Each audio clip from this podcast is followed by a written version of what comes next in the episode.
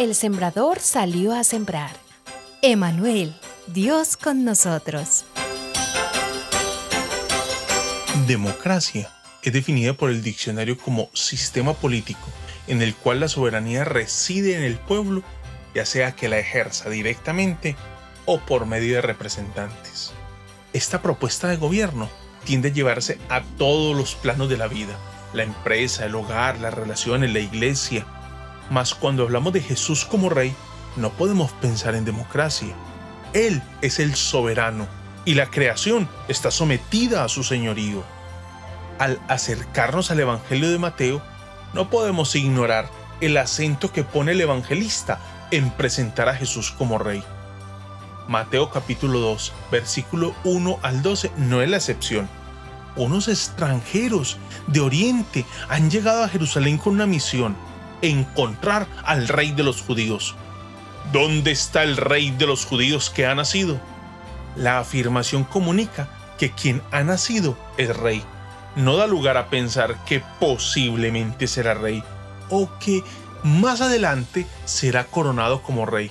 El niño nació siendo rey.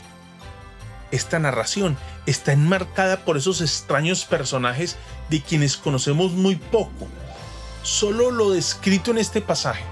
En la historia han sido muchas las especulaciones que se han construido a partir de estos desconocidos sabios consideremos lo que dice la Escritura, dado que a la luz de nuestra afirmación de la inspiración de la palabra de Dios, podemos creer que lo expresado en ella es suficiente para cumplir su propósito.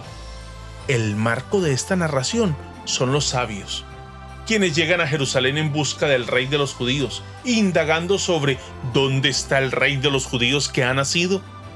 Una vez lo encuentran, no hay lugar a la duda los versículos 10 y 11 narran lo ocurrido. Y al ver la estrella se regocijaron con muy grande gozo. Y al entrar en la casa vieron al niño con su madre María y postrándose lo adoraron. Abriendo sus tesoros le ofrecieron presentes, oro, incienso y mirra. Para ellos encontrar al rey fue motivo de sumo gozo. Se postraron, adoraron y ofrecieron presentes. Todo esto da cuenta de a quién han hallado. Al rey, al soberano. Ellos no escatiman esfuerzo y reconocimiento. Esta actitud de los sabios contrasta notablemente con la del astuto rey Herodes, puesto que observa en ese niño rey una amenaza para su estabilidad y proyecto político. También es opuesta a la reacción del pueblo, quienes se alarman tiemblan ante tal posibilidad. Puede pensarse que tenían razón al llenarse de pánico, puesto que Herodes, ante toda amenaza, no dudaba en actuar con la máxima crueldad.